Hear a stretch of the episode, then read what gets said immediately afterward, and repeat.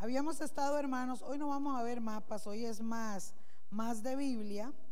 Y bueno, recuerdan, hermanos, que estuvimos viendo en el capítulo 14, que fue, vamos a hacer un repaso para refrescar la memoria. En el capítulo 14 de Hechos, habíamos dado eh, un repaso de, ¿se acuerdan que habían decidido aquellos laoconitas a ser dioses, ¿verdad? Mercurio, a Júpiter, a, Pablo y a Bernabé. Y luego vimos cómo ellos fueron golpeados, cómo Pablo salió de la crisis, se volvió a meter ahí y al final de cuentas se fueron a Jerusalén para llevar al, al, al, sacerdote, a los sacerdotes, a los rabinos, al Sanedrín, ¿verdad? A la gente la, del templo y a los que estaban ahí de poder ir a comentar el enredo que tenían, porque se habían soltado algunos diciendo que si no se circuncidaban los gentiles, no había salvación. Recuerdan, hermanos, que estuvimos conociendo a la luz de la palabra eh, y vimos algunos pasajes del Antiguo Testamento, cómo la circuncisión fue puesta como una señal importantísima. Y recuerdan que vimos, hermanos, que eh, cuando Dios también le habló a Josué, ¿verdad? De volar cuchillo. Entonces, acuérdense del ouch, ¿verdad? Que hablamos para refrescar la memoria. Y vimos, hermanos, también que para los judíos era sumamente importante eh, el pacto de la circuncisión. Era vital. Y el que no lo tuviera no era parte del pueblo judío porque así lo había estipulado el Señor. Obviamente, cuando Pablo y Bernabé Em, que son los protagonistas de esta historia, comienzan ellos a hablarles a los judíos lo que Dios había hecho con los gentiles y cómo ellos al ser testigos del poder de Dios, del bautismo del Espíritu Santo, de la llenura del Espíritu Santo y ver que el Espíritu Santo también había sido dado a los gentiles, entonces es cuando ellos, hermanos, comienzan la discusión y recuerden ustedes que ellos comienzan a describir que son los fariseos. Entonces, hermanos, hoy vamos a repasar esta parte para que usted vuelva otra vez a meterse en esta historia conmigo. Y les comento, hermanos, que en Hechos capítulo 15, en el versículo 5, lo vamos a volver a repasar como el último estudio, dice que, dice, pero algunos de la secta de los fariseos, que habían creído se levantaron diciendo, es necesario circuncidarlos y mandarles que guarden la ley de Moisés. Recuerdan que habíamos hablado, hermanos, que estos fariseos creyeron a la palabra de Jesús, pero estaban en aquella confusión. Bueno, caramba, vamos a creerle a esta gente y vamos a creer el Evangelio de Jesús, pero ¿qué hacemos con la ley? Es que Dios no se contradice, es que Dios no es hombre que mienta ni hijo de hombre que se arrepienta, ¿verdad? Pudieron ellos haber pensado. Y entonces es cuando ellos comienzan a orar al Espíritu Santo, hermanos, para que Dios les dirija y les indique. Recuerden que los fariseos eran gente muy letrada, eran gente importante, era gente intelectual.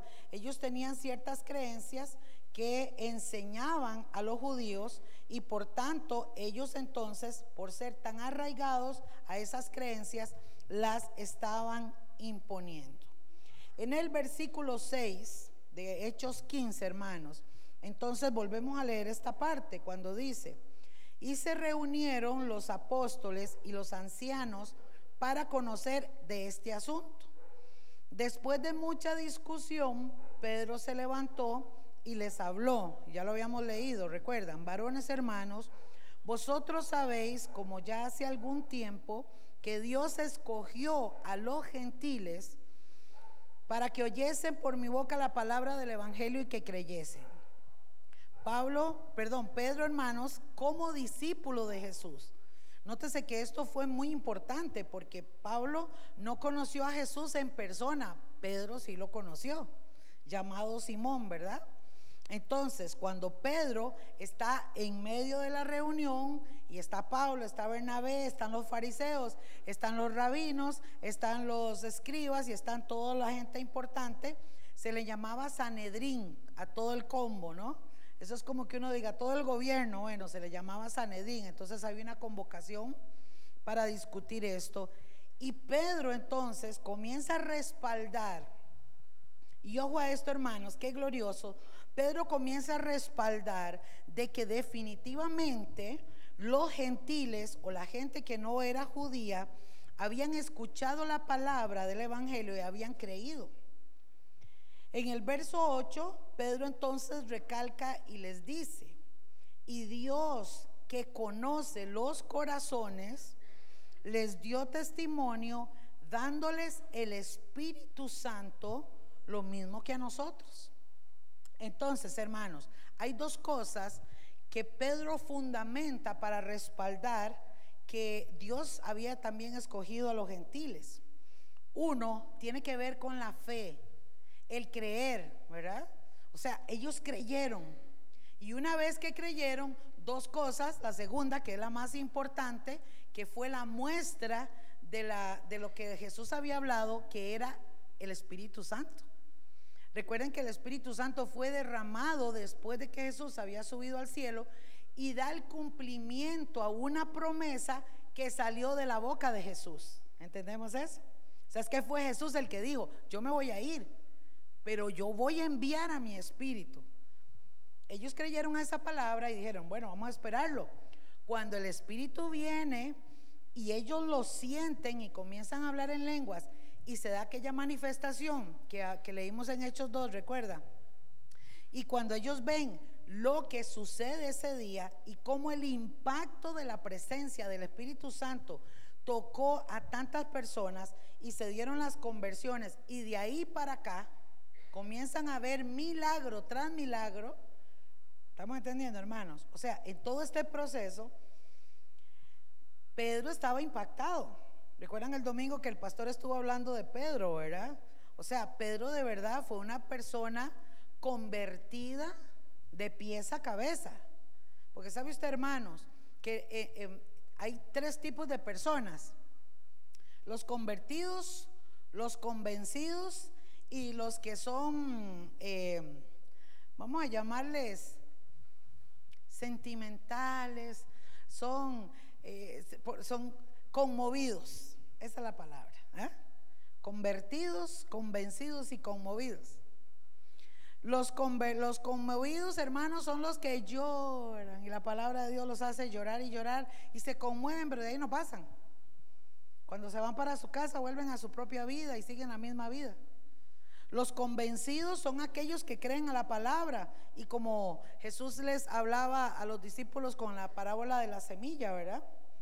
Creyeron a la palabra y empiezan a crecer en el Evangelio, pero de pronto crece la cizaña la par y los ahogó.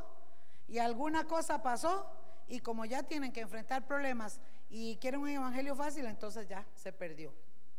Y obviamente los convertidos hermanos son aquellos que dan fruto, que crecen, que tienen una vida madura y empiezan a crecer hasta llegar a la plenitud de Cristo, ¿verdad? Que es lo que dice la palabra. Entonces Pedro, hermanos, en el versículo 8 está hablando precisamente de eso, ¿verdad? Dios que conoce los corazones, les dio testimonio y les dio el Espíritu Santo lo mismo que nosotros. ¿eh? Qué interesante cómo Pedro descubre ese poder de Dios manifestado en los gentiles y lo entiende y lo puede explicar de esa forma. Ellos también creyeron, tuvieron testimonio, porque amados, si hay algo que que impacta nuestros corazones y lo sigue haciendo, y ojo a esto, hermanos, no deje que el diablo le robe la bendición, no deje que el diablo le golpee su fe, porque hoy en día, por todo lo que se escucha en las redes sociales y por la facilidad que tenemos de escuchar la palabra por muchos lados, Satanás está golpeando la fe del cristiano, trayendo duda, trayendo duda. La fe es tan importante y que esté arraigada la palabra de Dios, hermanos, porque Pedro pudo hablar y muchos de los discípulos hablaron de lo que ellos vieron y vivieron con sus propios ojos. Pero nosotros, hermanos, y toda esta gente que no vieron a Jesús en carne propia, creyeron y hay un testimonio de una palabra de impacto. El poder de Dios impactó los corazones. Y es lo que nos tiene que suceder a nosotros. Porque yo sigo a Dios, porque Dios ha impactado mi corazón. Porque usted sigue al Señor, porque Dios tiene que haber impactado su corazón. ¿Está conmigo? Somos testigos del poder de Dios, sería la palabra. ¿Ah? Usted es testigo del poder de Dios. Y yo le pregunto, ¿usted es testigo del poder de Dios? Sí, yo soy testigo. ¿Por qué?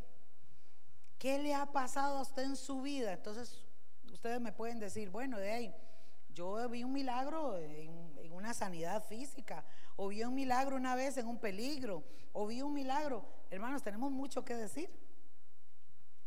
Hemos visto lo sobrenatural de Dios en nuestra vida natural. ¿cierto? Cuando Dios se manifiesta, el que me hablara. Por ejemplo, hermanos, cuando yo me convertí al Señor, yo nací en un hogar cristiano, pero no había conocido el Evangelio ni, ni al Señor.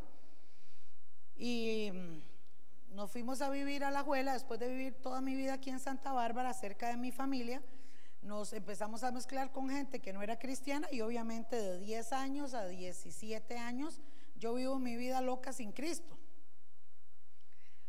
Y cuando ya yo tengo cierta razón, a los 17 años, que uno ya está más maduro, entiende muchas cosas, y yo vuelvo a ver mi vida y veo que mi vida era un desastre, y en mi casa y toda la cosa, y yo decido quitarme la vida, Dios viene y me impacta porque la misma noche en la que yo tenía una gilet en ese tiempo, para quitarme los, cortarme las venas y desangrarme, estando yo en el baño, lista ya renegando de todo y no había Dios en mi mente ni en mi corazón en ese momento, mi mamá me toca la puerta y me dice, Yerlin, y yo, señora, que va a haber una actividad ahí en el patio de, donde su abuelo, alístese porque vamos todos. No, yo no quiero ir, yo no le estoy preguntando si usted quiere o no, alístese y vamos, ¿verdad? Y yo, ok, mami. Escondí por ahí la gilet y yo dije, ahora vengo. Y yo me fui. Es donde está ahora la casa de, Fabio, el primo, ¿verdad? A la par de mi casa. Cuando eso no había nada de eso y era una, un patio. Y cuando yo veo que era un culto y que habían invitado a una gente ahí, a unos pastores y toda la cosa, y yo me siento, hermanos, y estaban mis tías, mis primos, todo el mundo estaba ahí, ¿verdad? Jairito no, porque no había nacido. Estaban todos mis primos mayores y bueno, gente ahí. Y yo vine y yo dije, ay Dios mío, qué pereza. Me voy a sentar en la última banca, allá donde nadie, ¿verdad? Y hermanos, de verdad, me senté en la última banca y yo en lo mío, ¿ah? viéndome las uñas y todo ahí despistado. Imagínense, yo tenía 17 años, ¿verdad? Ustedes, como ven, los adolescentes, todos pasamos por ahí.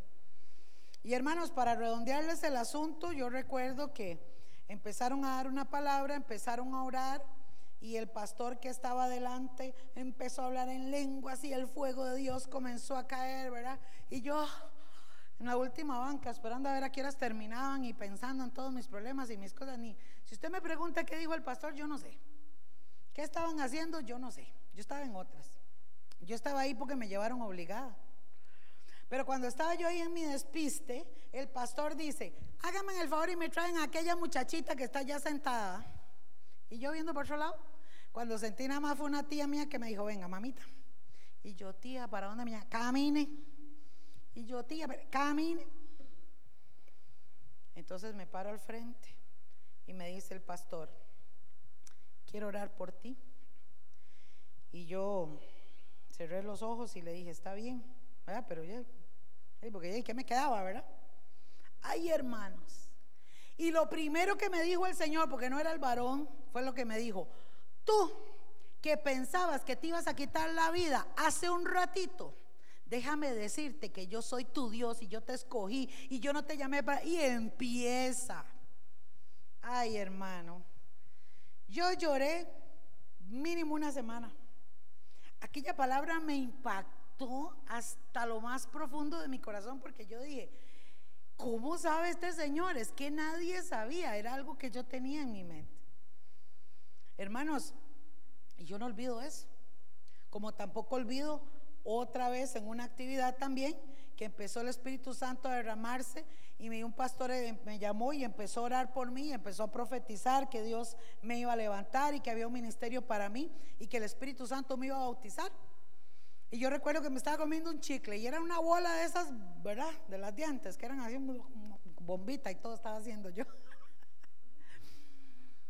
Y yo recuerdo que empieza el varón y me pone la mano y el fuego de Dios sobre esta sierva, Espíritu Santo, llénala, bautízala.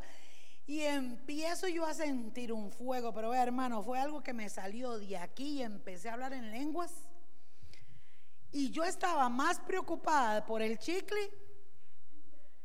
Fue como que yo me desconecté, yo decía, ¿cómo estoy hablando y cómo hago con el chicle? Yo no me di cuenta, o sea, hermanos, era como de verdad el Espíritu de Dios tomó mi cuerpo y empecé a llorar y hablar en lenguas, pero mi mente estaba como despertando a la realidad.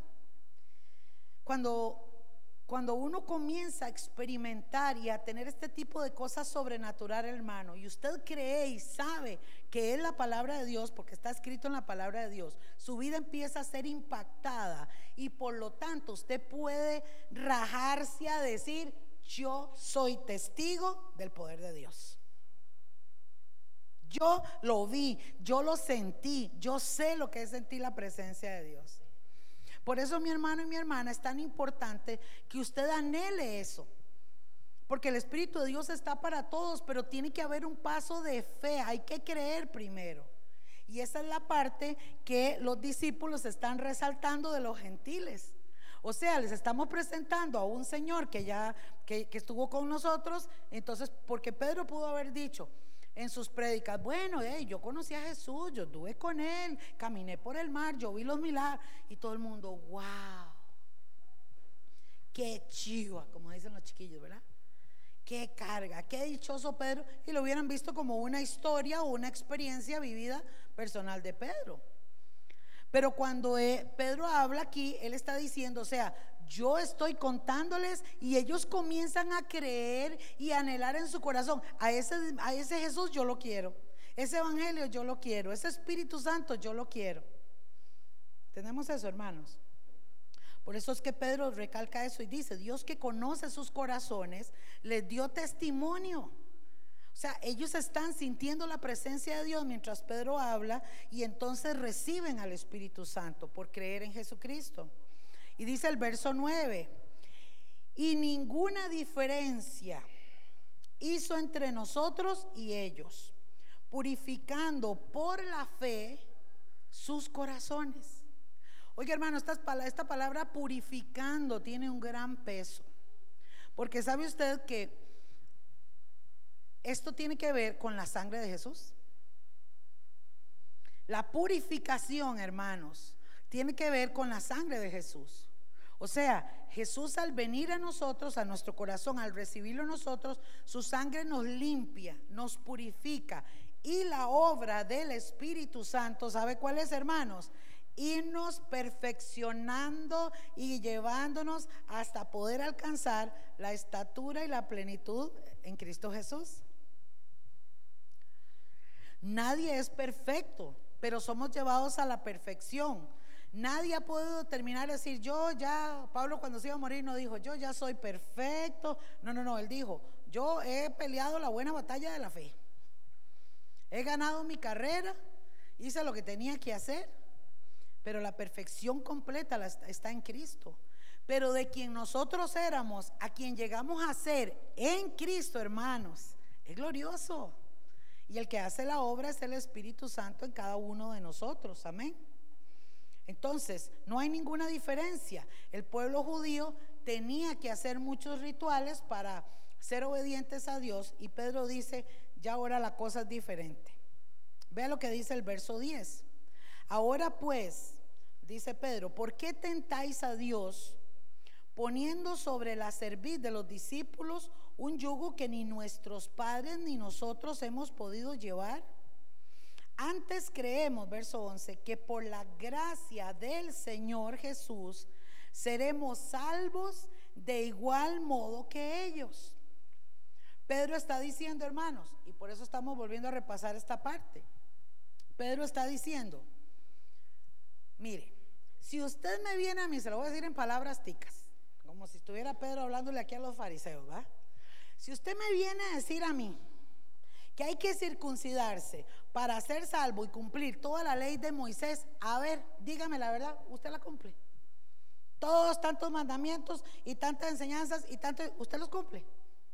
No lo hacía. Por eso, hermanos, es que Pedro les dice, ¿cómo pretendemos nosotros decirle a los gentiles que hagan lo que hacemos los judíos si ni siquiera nosotros lo hacemos?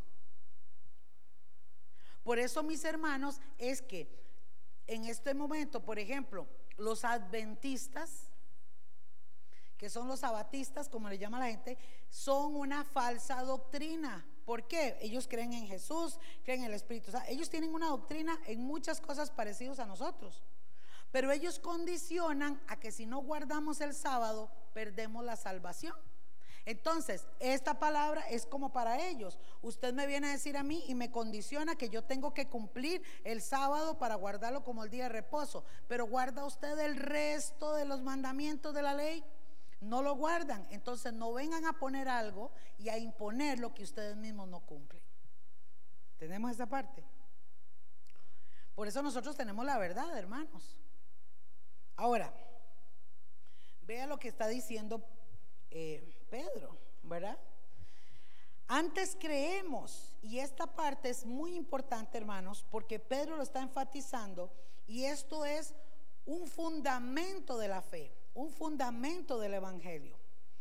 Antes creemos que por la gracia, ¿eh? la gracia es el favor, el perdón, la bondad de Dios del Señor Jesucristo, somos salvos, al igual que ellos. O sea, hermanos, por eso estuvimos viendo en el, en el seminario de escatología, ¿verdad? Recuerdan, bueno, los que estuvieron aquí se dieron cuenta que estuvimos estudiando de que cómo desde que Daniel recibe la orden, o sea, recibe la revelación de las 70 semanas y empiezan a, a verse unas fechas, con acontecimientos para, ¿verdad? Que se cumpla lo que estaba determinado para el pueblo de Israel, hay un alto.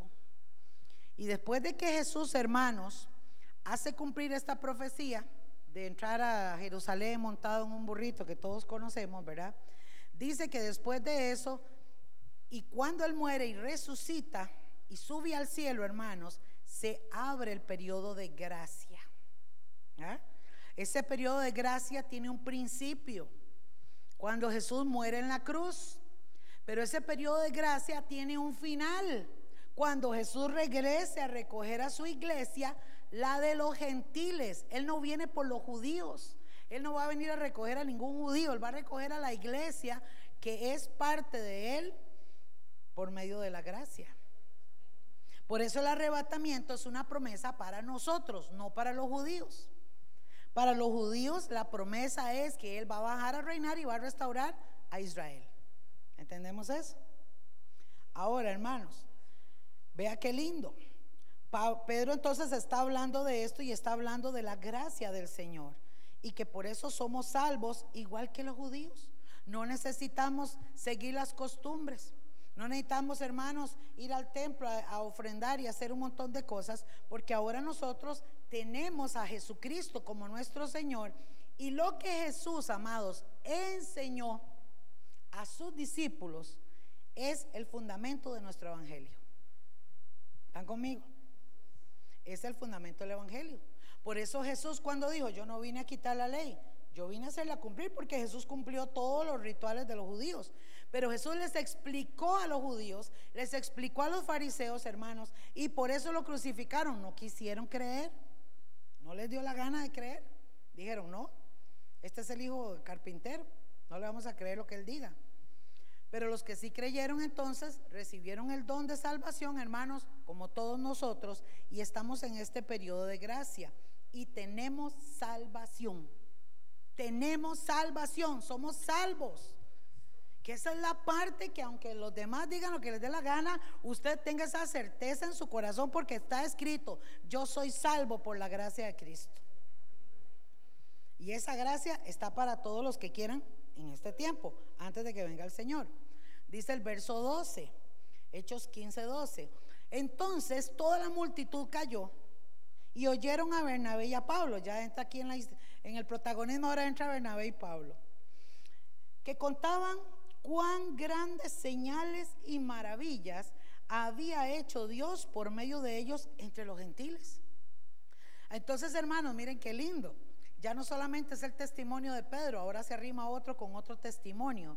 Y sabe que, hermano, ahora estaba yo escuchando, estaba estudiando el libro de Marcos y es tan maravilloso, hermanos. Es que vea, si hiciéramos un recuento, si tuviéramos en estos momentos la accesibilidad de empezar a apuntar cuántas personas fueron testigos del poder de nuestro Señor Jesucristo, no nos daría la cabeza quizás. Eran multitudes. ¿Cuántas personas fueron sanadas? ¿Cuántas personas fueron salvadas? ¿Cuántas personas lo escucharon y vieron los milagros? Es que no fue uno ni dos. Oiga, hermanos, y es tan impactante la obra de Jesús. Hoy estaba leyendo una noticia. Es una barrabasada. Pero bueno, estaba leyendo una noticia, y esto tiene que ver también con, con el tiempo profético final, de que la UNESCO Póngame atención, la UNESCO, que es la unión de no sé qué, de no sé qué, de no sé qué, decretó que Jesús y los discípulos eran musulmanes. Ojo a esto, ¿verdad? Obviamente los judíos se paran de uñas, porque esto ellos saben que no es así. Pero también esto tiene que ver, hermano, porque si los musulmanes llegaran a aceptar la doctrina de Jesús, obviamente le va a ser muy fácil al anticristo, ¿verdad? Hacer un tratado de paz entre uno y el otro. Entonces por ese lado lo entendí yo, wow, ¿verdad? De hecho la dejé ahí, no, no, me dio más tiempo de estudiar porque iba a investigar y a verificar la noticia, pero me di cuenta, hermanos, de que, de que el reloj profético se está moviendo y a pasos agigantados. Pero también vamos entendiendo, hermanos, que lo que Jesús hizo, hermanos, quedó registrado en la historia, guardado en los corazones de muchos, impregnado en la palabra de Dios y hoy sigue dando fruto al ciento por uno en el mundo, porque su palabra no vuelve vacía. Amén.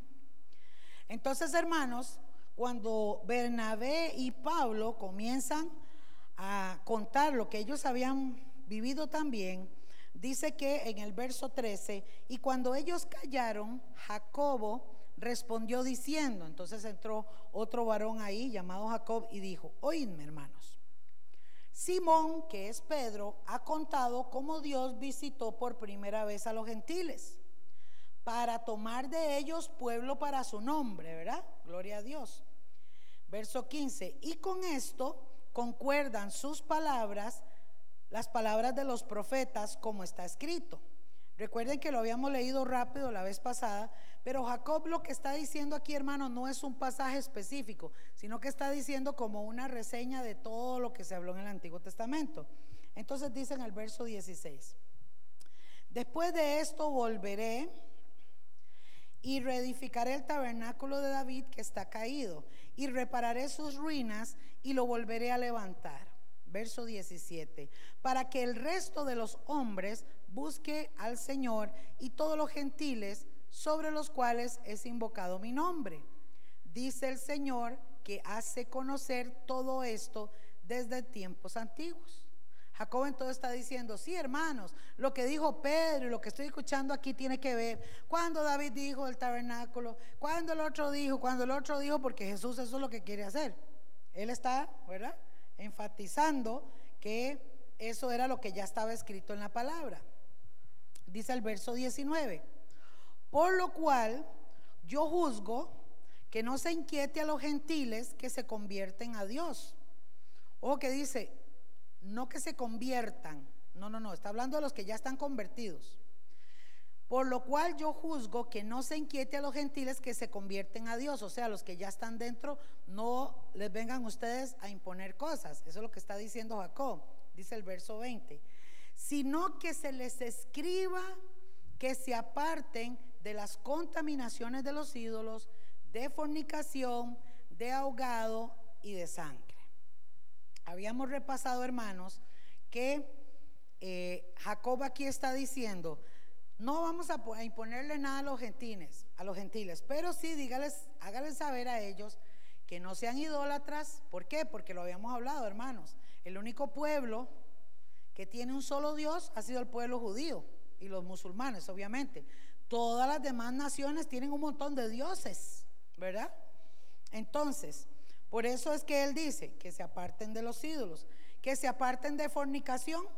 ¿Por qué? Porque yo les contaba a ustedes, hermanos, que la sexualidad dentro del punto de vista judío es solamente para procrear, no para placer. Y entonces ellos juzgan de que las naciones viven bajo pecados sexuales e inmoralidad porque tienen un desenfreno y no está de mal decirlo, que es la verdad, ¿verdad? Que la gente en el mundo ha visto la sexualidad y eso ha sido algo terrible. Dice, hermanos también, y que se aparten del ahogado y de la sangre. Recuerdan que lo leímos en la otra versión de que habían animales que los estrangulaban para hacer sacrificios, rituales, ¿verdad? Bebían sangre, etcétera, etcétera. Y eso es lo que Jacob está explicando. Por eso él dice, no les impongan más cosas a los gentiles, nada más díganle que no practiquen estas cosas. En pocas palabras, a Dios no le agrada. Esto, esto va en contra de los principios y por eso no deben hacerlo. Dice el verso 21, porque Moisés, hablando de la Torá, hablando del Antiguo Testamento, hablando de la Tanaj, que así le llaman ellos estos libros del, del Antiguo Testamento, desde tiempos antiguos tiene en cada ciudad quien lo predique, en cada sinagoga, donde es leído cada día, cada día de reposo. Hermano, los judíos actualmente, hasta hoy, desde ese tiempo, guardan el sábado. Yo les comentaba, el viernes a las seis de la tarde en punto, hermanos Usted no ve un alma en la calle, nadie maneja, nadie habla por teléfono, nadie casi ni la electricidad usan.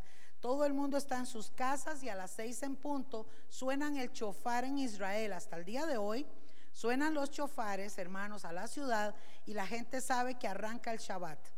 El Shabbat para ellos es el día de reposo y por lo tanto ellos, igual que la circuncisión, ellos entonces establecieron, ¿verdad? que ese día no se puede hacer nada. Nadie puede cocinar. O sea, es que si usted dice, ay, qué frío, voy a tomarme un cafecito, olvídese. Tiene que haberlo dejado hecho antes de las seis de la tarde para poderlo usted tomar. Nadie hace nada, nadie trabaja, todo el mundo descansa, ¿verdad?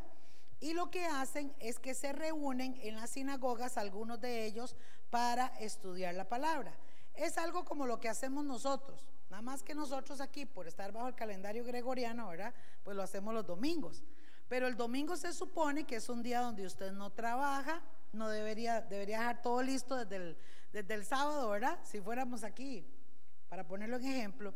Y simplemente venimos a la iglesia, alabamos al Señor, llegamos a la casa, no se prende tele, no se ponen las redes sociales, sino que usted va y se acuesta a descansar o disfruta con su familia, puede llegar a comer lo que, ¿verdad? De hecho, ellos hasta cocinan para no tener ni que calentar. Hacen comidas así como un sanguchito para cada uno, ¿verdad? Una ensaladita, algo así.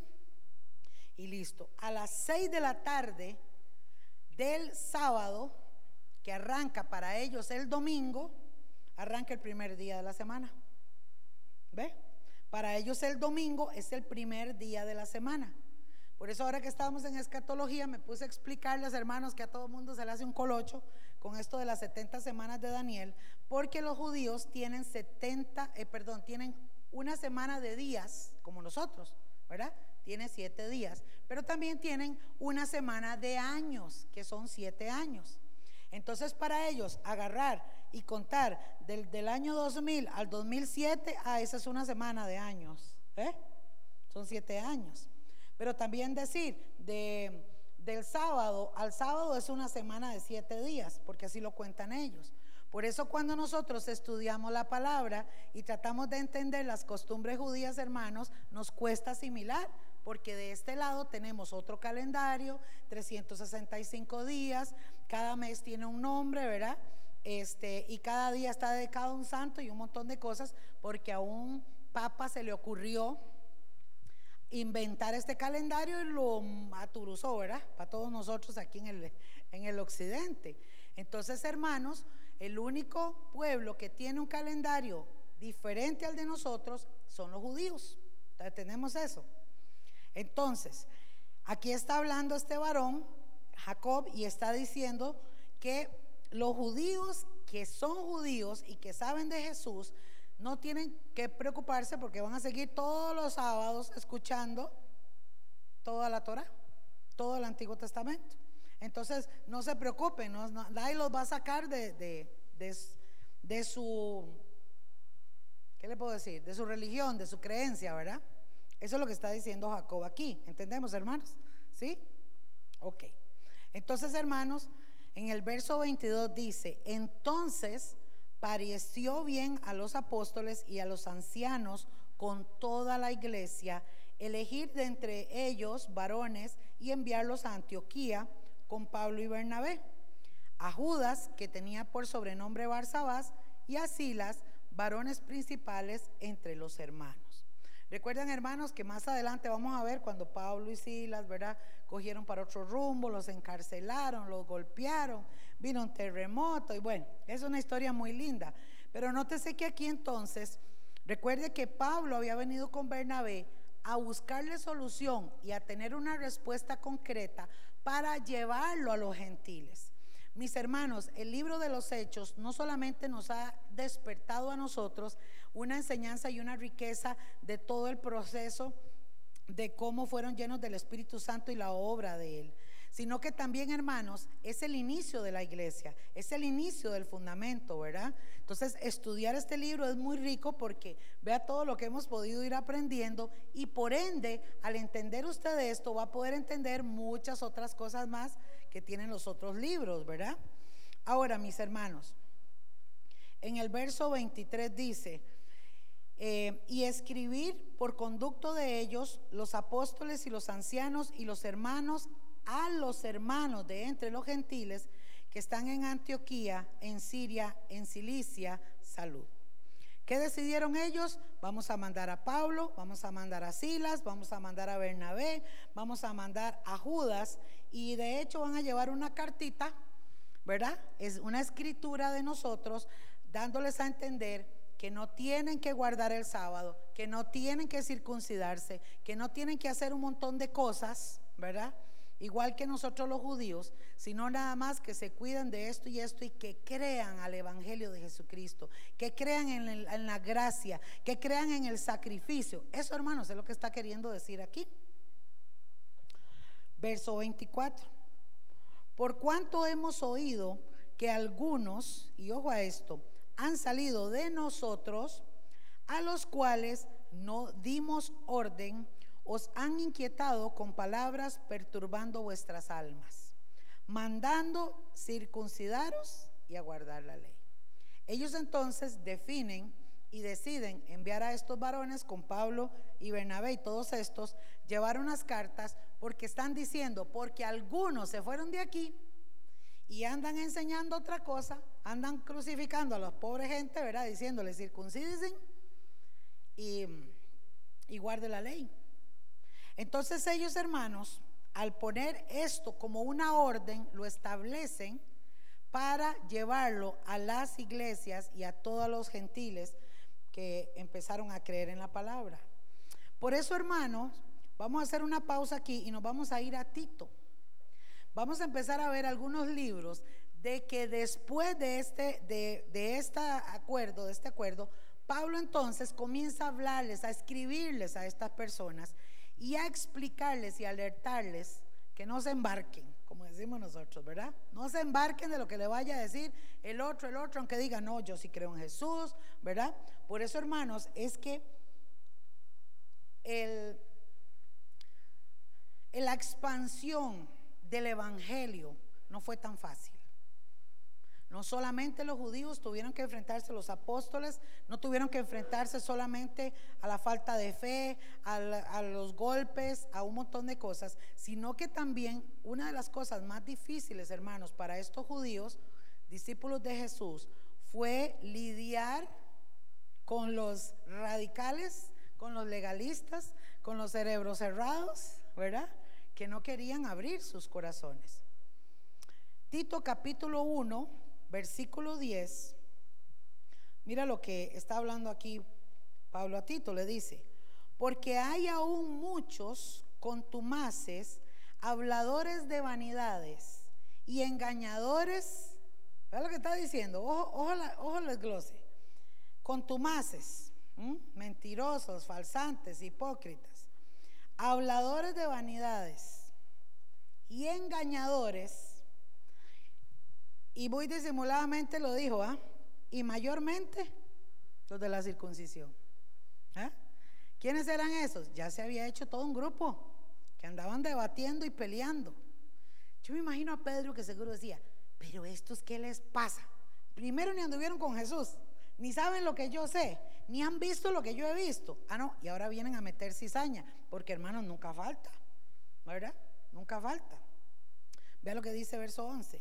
A los cuales, y ojo la orden que da Pablo aquí, es preciso tapar la boca que trastornan casas enteras, enseñando por ganancia deshonesta lo que no conviene.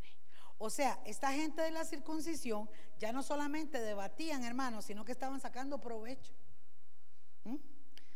Lobos disfrazados con piel de oveja. Nótese que estamos hablando y estamos llevando esto textualmente. La palabra tiene poder y podemos aplicar esta palabra hoy también, usted lo sabe, pero vea cómo vamos entendiendo esto. Entonces, hermanos, volvemos a Hechos 15, 25.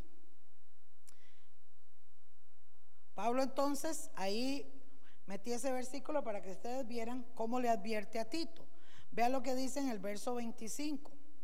Nos ha parecido bien, habiendo llegado a un acuerdo, elegir varones y enviarlos a vosotros con nuestros amados Bernabé y Pablo, hombres que han expuesto su vida por el nombre de nuestro Señor Jesucristo. Dentro de la carta que estaban enviando a los hermanos, los líderes y todos los que se habían reunido, entonces describieron esto. Amados, Pablo entonces, yo me pongo a pensar que Pablo tenía muy clara cuál era el mensaje central. Él sabía a dónde tenía que ir y qué tenía que decir. Recuerde que Pablo, hermanos, fue el último de los apóstoles, el abortivo, ¿verdad? El último, pero este varón fue el que Dios usó.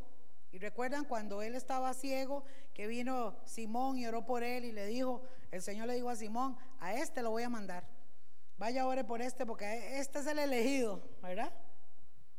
Y entonces Pablo, hermanos, por eso es que empieza a escribir a lo largo de, su vida empieza a escribir cartas y empieza también a exhortar a las iglesias a que sepan diferenciar. Vámonos a Gálatas capítulo 5. Y en esta palabra, hermanos, que ha sido una palabra que está para nosotros también. Gálatas capítulo 5, versículo 1. ¿eh? Gloria a Dios. Mire lo que dice. Vea lo que Pablo, y vamos a estudiar esta parte Hermanos, que es tan interesante y tan glorioso. Mire lo que dice Pablo. Estad pues firmes, ¿ah?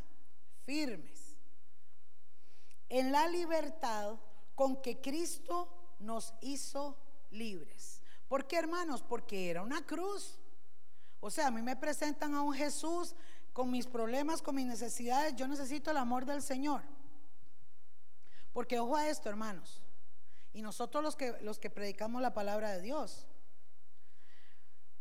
Es una realidad que si usted le va a predicar a una persona que no tiene a Cristo en el corazón, la persona tiene que dejar muchas cosas para seguir a Cristo, estamos de acuerdo. Pero la sabiduría, hermanos, para poderle llegar a esos hermanos, yo lo veo en el ejemplo. O sea, yo veo a un Jesús hablándole a los fariseos, a los escribas, con la palabra y retándolos y hasta condenándolos al infierno por pecadores y de todo, ¿verdad? Pero yo veo a un Jesús que le hablaba a aquellos que no tenían a Cristo, que no le conocían con amor, con misericordia. Cuando la mujer adúltera la traían para apedrearla, el Señor no le dijo, sí, pecadora, cochina, aquí. No, eso era lo que esperaban ellos que le hiciera. ¿Y qué le dijo Jesús? Vete, yo te perdono, yo te perdono. Por eso, amados, es que el Señor nos viene preparando Porque para salir afuera y usted llega a una casa de Juanita Los Palotes y tiene cinco santos afuera y usted desde que entra le dice, señora, Cristo viene, arrepiéntase y quiebre toda esta cochinada porque usted va para el infierno. La perdimos. ¿Entendemos eso, hermanos? Tenemos que entender como cristianos que la palabra de Dios nos ha sido revelada por el Espíritu Santo. ¿Y cuánto tiempo nos ha llevado entenderla, a, eh, eh, tomarla, vivir en ella? ¿Está conmigo? Entonces, yo puedo llegar y ver los diablos brincando ahí. Pero yo tengo que ver a esa persona como una alma que necesita conocer el amor de Cristo. Y cuando usted le habla a estas personas y le dice, Juanita, ¿cómo le va? Juanita, qué lindas matas tienen este jardín, aunque tenga siete santos ahí, ¿verdad? Siete. Y usted le dice, Juanita, yo tengo una palabra para usted. Dios te ama. Dios quiere perdonarte. Dios quiere ayudarte. Dios conoce por lo que estás pasando. ¿A usted le gustaría conocer a este Dios? ¿A usted le gustaría? Y hermanos, con el amor de Dios y la palabra de Dios comienza a entrar en el corazón. ¿Están conmigo? Por eso es la importancia del Espíritu Santo. Usted lo puede ver. O sea, los apóstoles aquí están discutiendo cómo le vamos a ir a imponer a esta gente que es que no pueden hacerlo de la noche a la mañana. Pero usted llega a la casa de un hermano que tiene 10 años en el Evangelio y tiene una música rock and roll y se puso un piercing y un tatuaje y el hermano, saque la Biblia y dele. si no me llama, yo le doy. ¿Eh? Porque como decía abuelita, ¿cierto? Tienen corroncha allá en el Evangelio, conocen. ¿Se da cuenta? Yo veo a un Juan el Bautista que le decía, arrepentidos y convertidos porque el reino de los cielos se ha acercado. Entonces llegaban los fariseos y los escribos y le decían, ¿qué tenemos que hacer para ganar la salvación? Generación de víboras, el infierno los espera. ¿Ah? Porque hermanos, si usted todavía, vea esto, qué importante, si todavía está luchando con ciertas cosas aquí, ¿cómo le va a ir a imponer a un pecador que haga cosas que usted tampoco ha podido terminarlas de hacer? Porque usted tal vez no tendrá santos ni, ni imágenes, pero tenemos otras idolatrías que, hermanitos, hay que ser realistas, pero ahí las tenemos. Eso es lo que está diciendo aquí. Entonces, hermanos, qué sabiduría, qué discernimiento tenemos que tener, ¿verdad? En estos días hablábamos con el pastor de eso, perdón, de, porque Guni tiene un ministerio pastoral evangelístico. Todos nos movemos en dones diferentes, ¿verdad? El mío es profético, entonces yo me muevo en la parte pastoral profética. Guni Israel se mueve en la parte pastoral de adoración, de música, ¿verdad? Y al Basilé tiene pues con los niños y otras cosas, pero Guni lo evangelístico le mueve, ¿verdad? Pero hablamos de esto. O sea, no es asunto de salir a dar tratados o no es asunto de ir a condenar a la gente, hermanos. Esto tiene su tacto. Tiene, ¿verdad? Eh, eh, el discernimiento del Espíritu Santo. No, pastora, yo lo que quería era hacer el aporte en esto mismo que le dice Pablo a Timoteo, cuando le dice este, que el siervo del Señor no debe ser contencioso, sino amable para con todos, que con mansedumbre corrija a los que se oponen y oiga lo que dice, para ver si Dios, si quizá Dios les concede que se arrepientan para conocer la verdad y escapen de los lazos del diablo. Entonces eso es, es, lo que el Espíritu Santo inmediatamente le dice a uno, un momento, no es como tú crees, es como digo yo. Amén, esa es la palabra, claro que sí. No, hermanos, y aún así, cuando hay gente en el Evangelio y están en una necesidad, a veces desea uno de verdad agarrar la Biblia y darles por la cabeza. Y vea, ¿sabe qué me ha pasado a mí? Ayer en Vargas Santa María. Señora, si yo la voy a agarrar y... el Señor dice, no, ve y dile que yo lo amo. Ve y dile que mis brazos están abiertos. Señor, pero vaya. Y yo, sí, Señor. Mi tío Luis cantaba siempre un corito. Él ya se lo canta al Señor porque está en la gloria del Señor, pero siempre cantaba un corito que decía, El amor de Dios es maravilloso. El amor de Dios, ¿recuerdan? Algunos saben, es maravilloso. Y decía, tan alto que no puedo ir arriba de él, tan bajo que no puedo ir abajo de él, tan ancho que no puedo ir afuera de él, tan grande es el amor de Dios. Usted ni yo lo vamos a entender. Pero si Dios tiene misericordia y nos da oportunidades cada día, hermanos, también nosotros tenemos que pesar esas cosas. Esta gente se creyeron dueños de todo porque, ah, nosotros sí sabemos de la ley. Por eso dice la palabra, hermanos, y Pablo lo dice, la letra mata, pero el espíritu vivifica. ¿Qué significa son palabras ticas? De ahí que la gente que tenía mucha letra, ay, sí, yo sí sé, yo sí soy aquí, y entonces le raja a todo el mundo que sabe. ¿Ah? Pero el Espíritu de Dios tiene una obra diferente, una obra de amor. Ahora, mis hermanos, vea lo que dice Gálatas 5, volviendo al versículo. Estad pues firmes en la libertad, dice Pablo, con que Cristo nos hizo libres. Y no estéis otra vez sujetos al yugo de esclavitud. ¿Ve? Aquí lo podemos aplicar obviamente al pecado, ataduras, a muchas cosas, pero también Pablo les está hablando de esta gente que les están imponiendo cargas que no pueden llevar, porque vea lo que dice el verso 2. He aquí, yo Pablo os digo que si os circuncidáis, de nada os aprovechará Cristo. Oiga, ya Pablo ahí fue muy claro. ¿Ah? Les dijo, no, no, ustedes no tienen que circuncidarse. Punto. Vea lo que dice, verso 3. Y otra vez testifico a todo hombre que se circuncida, que está obligado a guardar toda la ley. Ojo a lo que dice Pablo. Yo lo voy a hablar a los que no se han circuncidado, no importa, no tienen que hacerlo. Y a los que ya están circuncidados y tienen que estar bajo la ley, eso es lo que está diciendo Pablo, ¿verdad? Les estoy hablando a los dos dice, de nada aprovecha. O sea, que ni ustedes que están circuncidados, ni ustedes que están incircuncidados, para el Señor, esto no tiene validez. Eso es lo que está diciendo Pablo. Verso 4. De Cristo os desligasteis, los que por la ley os justificáis, de la gracia habéis, habéis caído. O sea, hermanos, Pablo les está diciendo, ustedes creen que porque están circuncidados ya tienen la salvación en Cristo Jesús y entonces están apoyándose en esa creencia y están dejando la gracia por otro lado. Y esta salvación no es por la ley, es por gracia. ¿Entendemos eso, hermano? Eso es lo que Pablo le está diciendo. ¿Ah? ¿Lo entendemos, sí? ¿O lo vuelvo a repetir? ¿Lo entendemos, sí? ¿Está bien, papi? Pablo le está diciendo eso. Ustedes creen que por la circuncisión ya están ganando todo. No, no, no, no. Esto no está, la salvación no está condicionada a esto. Entonces dice, si ustedes creen eso, ustedes lo que están haciendo es desligarse de Dios, del Señor. Verso 5. Pues nosotros, vea lo que les habla a estos. Pues nosotros, por el Espíritu, y lo tiene con mayúscula, ¿verdad? aguardamos por fe la esperanza de la justicia. ¿Ah?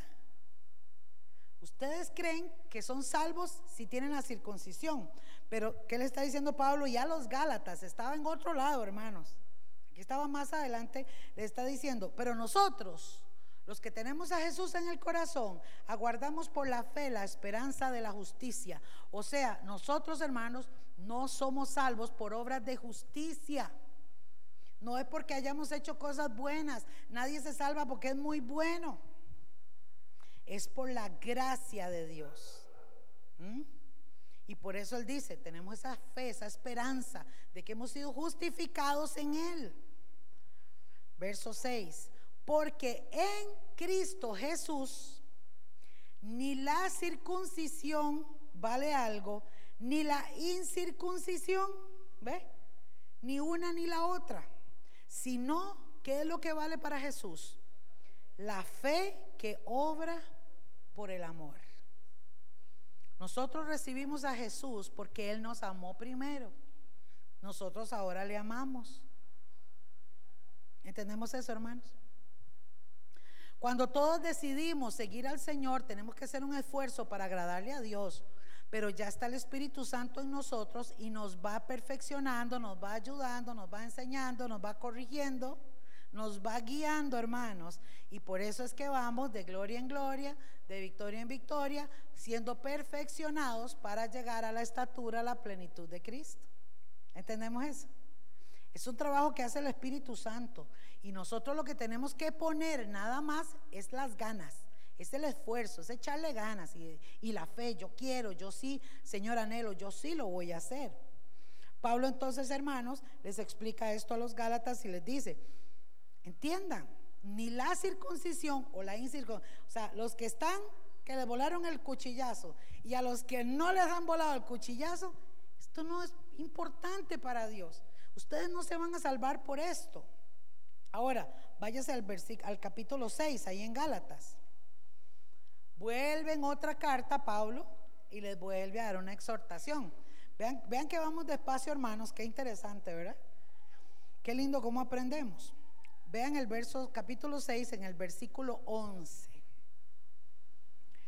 Vean lo que le dice Pablo. Mirad con cuán grandes letras, o sea, entienda, mamita, entienda, papito. ¿eh? Mirad con cuán grandes letras os escribo de mi propia mano. Seguro estaba Pablo así como, Señor. Todos los que quieren, verso 12, agradar en la carne, estos os obligan a que os circuncidéis. Los obligan, les imponen solamente para no padecer persecución a causa de la cruz de Cristo. Oiga lo que está diciendo. O sea, es que ya les cambió el objetivo principal. Ya ahora les están diciendo, no, verá, si usted no se circuncida, lo cuchillean, lo persiguen, lo matan. Vea lo que están pasando, ¿verdad? Seguramente para esto cuando Pablo le escribió esto a los Gálatas, habían pasado los cristianos mucha persecución, mucho, han pasado, de todo, pasaron esa gente. Entonces Pablo les está diciendo, vea, los están obligando a ustedes simplemente porque esta gente tiene miedo. Pero vea lo que dice en el verso 13. Porque ni aun los mismos que se circuncidan guardan la ley. ¿Ve? Todo el énfasis de ellos era la bendita circuncisión. Entonces Pablo dice, ¿y el resto de la ley qué? ¿O somos o no somos? ¿Verdad? Pero quieren que vosotros os circuncidéis para gloriarse en vuestra carne, para que digan, ve, estos sí son judíos. Verso 14. Vea lo que dice Pablo como una, como una opinión de él mismo. Pero lejos esté de mí gloriarme. ¿ah? O sea, les está diciendo, pero que Dios me guarde a mí. A mí no me interesa eh, eh, gloriarme, que todo el mundo vea, no, no, no, sino que dice, pero lejos esté de mí gloriarme, sino en la cruz de nuestro Señor Jesucristo. Por quien el mundo me es crucificado a mí y yo al mundo. O sea, amados, Pablo está diciendo, si yo tengo que gloriarme en algo, enorgullecerme, es que me vuelan garrote hasta morir por causa de Cristo. Es lo único en lo que yo me puedo sentir orgulloso. Imagínese usted, ¿verdad? Qué glorioso. Dice, verso 15, porque en Cristo Jesús, vuelve a repetir, ni la circuncisión vale nada, ni la incircuncisión, sino, y aquí les agrega, ¿qué es lo que vale para el Señor? Una nueva creación, un nuevo diseño, un nuevo pacto. ¿Ah? el diseño del Señor, un nuevo pacto. Por eso dice que el Señor hizo un pacto con nosotros. Él dio su vida, Él derramó su sangre. Verso 16. Y a todos los que anden conforme a esta regla, paz y misericordia sea a ellos. ¿Ah? Y al Israel de Dios a los que verdaderamente creen a su palabra. ¿Tenemos esa parte, hermano? Qué glorioso. Vea lo que dice, ¿ah? A los que andan conforme a esto que yo estoy diciendo, la paz y la misericordia sea con ellos. Verso 17. De aquí en adelante, cueto el hombre, ¿va? De aquí en adelante nadie me cause molestias, porque yo traigo en mi cuerpo, nadie me venga a discutir ni a oponerse, porque nadie tiene lo que yo he pasado, ¿va? porque yo traigo en mi cuerpo las marcas del Señor Jesús. Hermanos, nadie puede decirle a usted cuando usted cuente en testimonio lo que Dios ha hecho por usted, porque aunque no le crean y aunque digan lo que digan, nadie lo ha vivido, es usted el que lo ha vivido. Usted puede decir, yo sé lo que yo he vivido. Yo tengo las marcas del Señor. Ahora, hermanos, vean qué interesante. Usted puede adjudicar esta palabra diciendo, yo tengo las marcas del Señor y la gente lo puede tomar como las marcas de la cruz solamente, pero no es así. ¿Acaso no ha sido usted marcado por su amor? ¿No lleva usted una marca de amor? Yo la llevo. ¿Acaso no tiene usted una marca de gozo? ¿De paz? ¿Entendemos eso? Somos, hemos sido marcados, tocados por el amor de Dios.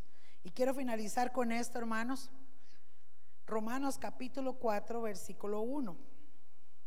Vamos a leer esto a ver si nos da tiempo. Si no, terminamos el otro jueves. Romanos capítulo 4, versículo 1. Ojo que ya pasó de los Gálatas y ahora se va Pablo a los romanos, ¿verdad? Recuerdan que los romanos tenían a Dios como César y otros dioses que el César imponía. Recuerde que los romanos, hermanos, eran del imperio romano y los que habían crucificado a Jesús, pero muchos de ellos, después del año 70, cuando les destruyeron el templo, el segundo templo, y cuando todos los judíos tuvieron que irse a otras naciones, el Evangelio llegó hasta Roma también. Entonces Pablo viajaba a Roma a buscar a los judíos cristianos, perdón, sí, a judíos cristianos y a otros romanos cristianos y les predicaba la palabra y les enseñaba. Entonces Pablo les dice en el verso 1, ¿qué pues diremos que halló Abraham, nuestro padre, según la carne? Ojo a esto, hermanos. Recuerden que los judíos siempre han determinado que Abraham era su padre. ¿Por qué? ¿Por qué decían que Abraham era un padre? Le estaban dando el nombre de padre como un patriarca, como un jefe, como... ¿Qué le puedo decir? Un líder. Que ¿Por qué? Porque cuando Dios le habla a Abraham y le dice que de ti haré una descendencia y que tu descendencia será mi pueblo y yo seré su Dios, entonces los judíos otorgan al padre Abraham como el hombre de la fe, el padre de la fe, el padre de la promesa, el patriarca, ¿me comprenden? Ellos le hablan así y se refieren así a Abraham. Entonces, vean qué interesante, hermanos. Abraham tuvo dos hijos, ¿recuerdan? Isaac, ¿y quién fue el otro? Ismael. De Ismael salieron los árabes, de Isaac salió el pueblo de Israel. Entonces, estos dos hermanillos de la carne, ¿verdad? Que siguen siendo hermanos hasta el día de hoy, los musulmanes y los judíos son hermanos de sangre, ¿verdad? Para ellos también, o sea, tanto para los judíos como para los árabes, Abraham es su padre. Vean qué interesante. ¿verdad? Para ellos es su padre. Entonces, si dentro de estos romanos había gente de todo creencia y de todo lado, Pablo les escribe entonces y les habla de esto y les dice, ¿qué halló Abraham nuestro padre según la carne? Y les pone como ejemplo a Abraham. Porque como ellos decían, vean hermanos, para que usted se vuelva a remontar, después de que Dios le dio el pacto a Abraham de que la descendencia iba a ser su pueblo, Dios primero le habló a Abraham, se le reveló a Abraham y luego le dijo que como señal del pacto, va cuchillo. ¿Ve? Va cuchillo.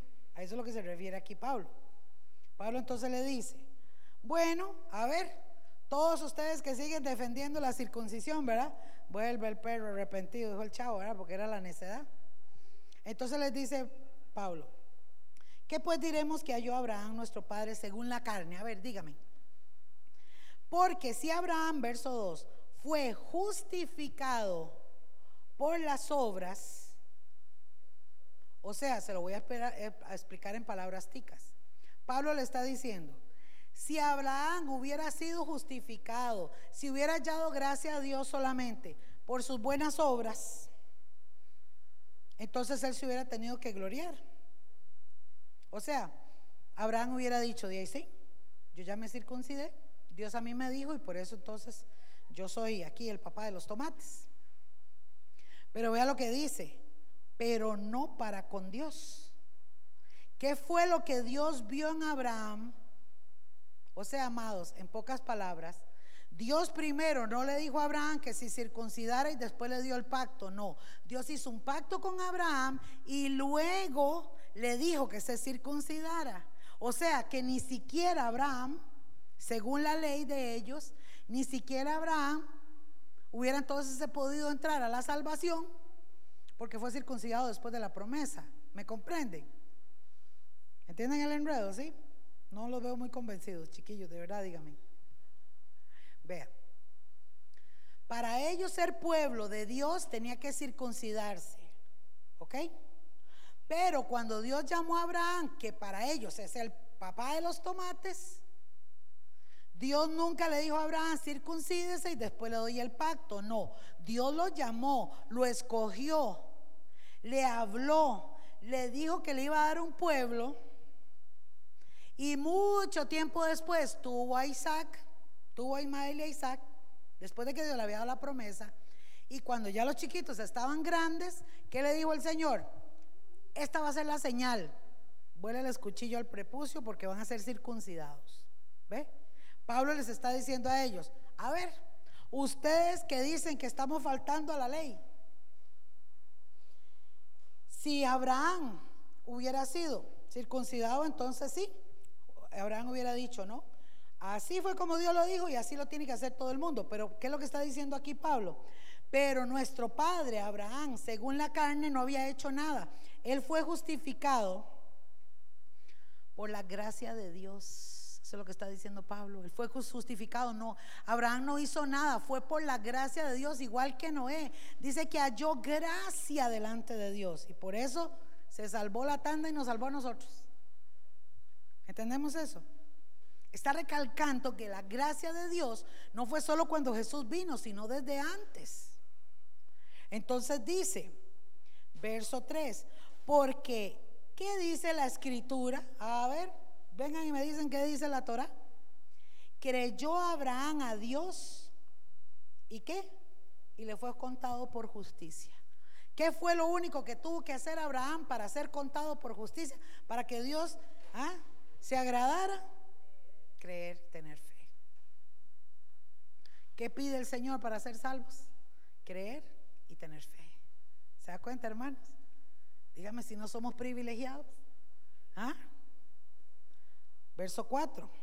Pero al que obra no se le cuenta el salario como gracia, sino como una deuda. O sea, en otra versión dice, pero al que trabaja no se le da un salario por, por eh, se lo vamos a regalar. No, no, no, y si trabajó se lo ganó.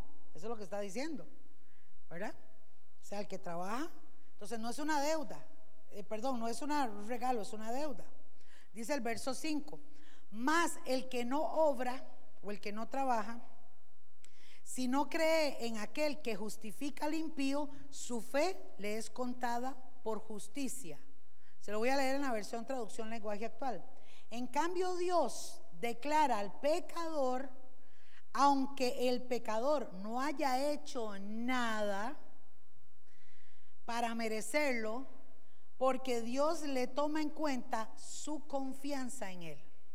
Eso es lo que está diciendo. Dios entonces, le está hablando Pablo a los romanos, Dios entonces declara al inocente, declara inocente al pecador. ¿Y qué hace el pecador a cambio? ¿Cómo hizo para ganarse ese perdón? ¿Se cuenta, hermanos? Es por fe y por gracia. No tenemos que hacer ningún ritual para que usted sea salvo. Si usted no guardó el sábado, usted no se va a condenar por eso, la Biblia lo dice. Si usted no celebró la Pascua, usted no se va a condenar por eso. ¿Ah? ¿Están conmigo? Exacto. Así es, amén. Él justificó, ¿verdad? Delante del Padre.